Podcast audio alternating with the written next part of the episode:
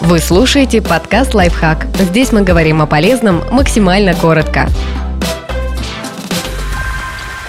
Семь распространенных ошибок при работе с пылесосом. Проверьте, совершаете ли их вы трогать включенную щетку. Сейчас щетки достаточно мощные, чтобы выдернуть волосы с головы и порвать одежду. Дети даже могут получить мелкие травмы, если заденут деталь пальцем. Объясните им правила безопасности и будьте осторожнее сами. Тянуть за шнур. Не стоит передвигать пылесос за шнур или выдергивать вилку, потянув за кабель, когда вы далеко от розетки. При таком обращении он быстро повредится, а пылесос с испорченным шнуром нельзя использовать ни в коем случае, если вы, конечно, не хотите получить удар током или пожар в квартире.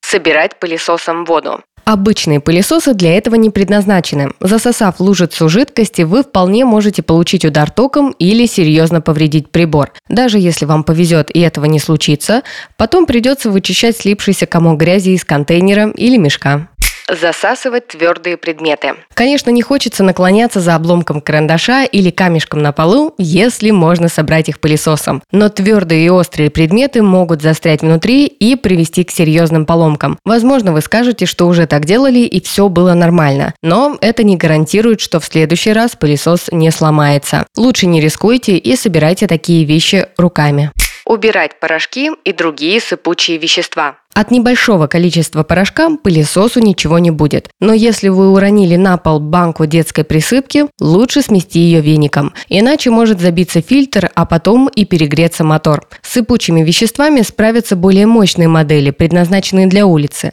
Если у вас нет такого устройства, воспользуйтесь лучше веником проходить щеткой по проводам. Это большая ошибка, особенно если щетка вращающаяся.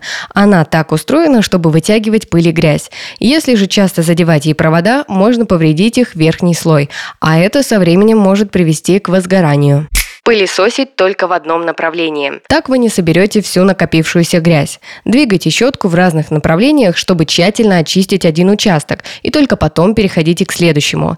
Это особенно важно для зон, где скапливается очень много пыли, грязи и мусора.